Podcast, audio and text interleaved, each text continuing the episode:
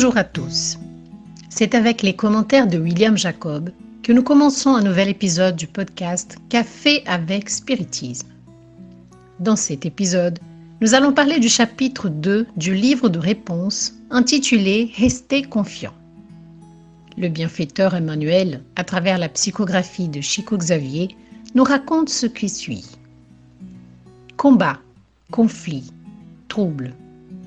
Parfois il est possible que vous vous sentiez face au monde comme si vous étiez dans une mer tumultueuse. Restez sur le navire de la foi et suivez la route que vous devez emprunter. Dieu est à la barre. Agissez et faites confiance. Le message est court, mais très profond, car il parle de ce que souvent nous ressentons, de ce que nous vivons et que nous savons même pas expliquer. Lequel d'entre nous, au moins à certains moments, n'a pas été découragé, inquiet et triste La vie dans un monde d'épreuves et d'expiations comme la Terre est ardue. C'est une bataille qui se déroule à différents niveaux et des différentes intensités. Nous vivons une guerre contre le coronavirus, mais aussi contre les fausses informations, contre l'irresponsabilité des nombreux responsables gouvernementaux, contre le déni, en plus des difficultés financières, des problèmes de santé physique et émotionnelle des membres de nos familles, des problèmes professionnels. L'éventail des crises auxquelles nous devons faire face en même temps est large.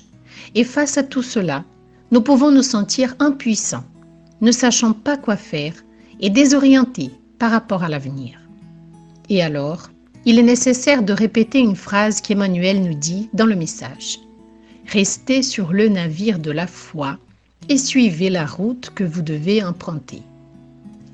En lisant ceci, je me suis immédiatement souvenu de Léon Denis, qui dans son livre Le pourquoi de la vie, chapitre 7, écrivait Élève donc ton regard et embrasse les vastes perspectives de ton avenir. Puise dans ce spectacle l'énergie nécessaire pour affronter les vents et les orages du monde.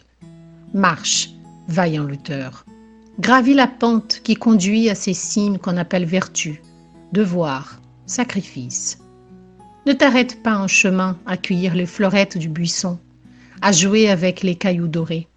En avant, toujours en avant. Je ne sais pas pour vous, mais chaque fois que je lis ou entends ce passage, je me réjouis d'aller de l'avant, malgré les turbulences et les difficultés de la vie. Revenons à Emmanuel qui dit que Dieu est à la barre. Et il l'a. Mais nous devons faire très attention de ne pas nous soustraire à nos responsabilités sous l'argument que Dieu est aux commandes.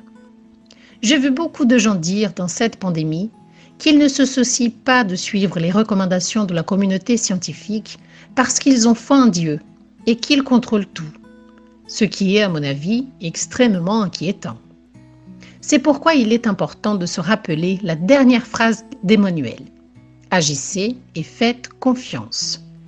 C'est-à-dire qu'il faut faire notre part, prendre en charge notre propre vie, sans pour autant que nous cessions d'avoir confiance en Dieu et dans l'avenir. Mais où agir? Comment? Quand? Ce sont des questions que chacun de nous doit se poser. Et il n'y a pas une réponse unique à chaque question car comme nous l'avons dit au début, nous sommes confrontés à des multiples défis qui nécessitent des attitudes différentes de notre part et à des moments différents.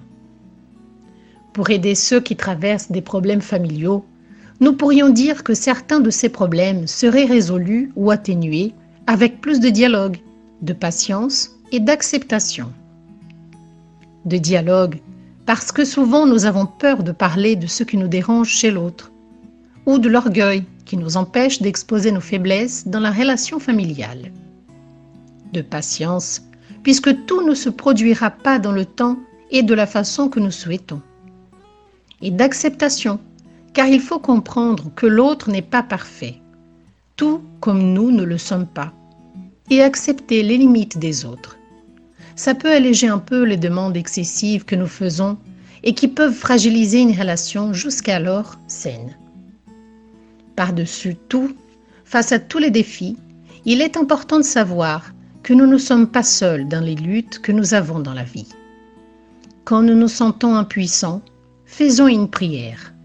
Et Dieu, qui ne nous abandonne jamais, nous enverra un esprit ami pour alléger notre fardeau, ou même un ami incarné qui nous apportera une parole de réconfort et de sagesse. Je vous souhaite beaucoup de paix en cette journée et je vous dis à bientôt avec un prochain épisode de Café avec Spiritisme.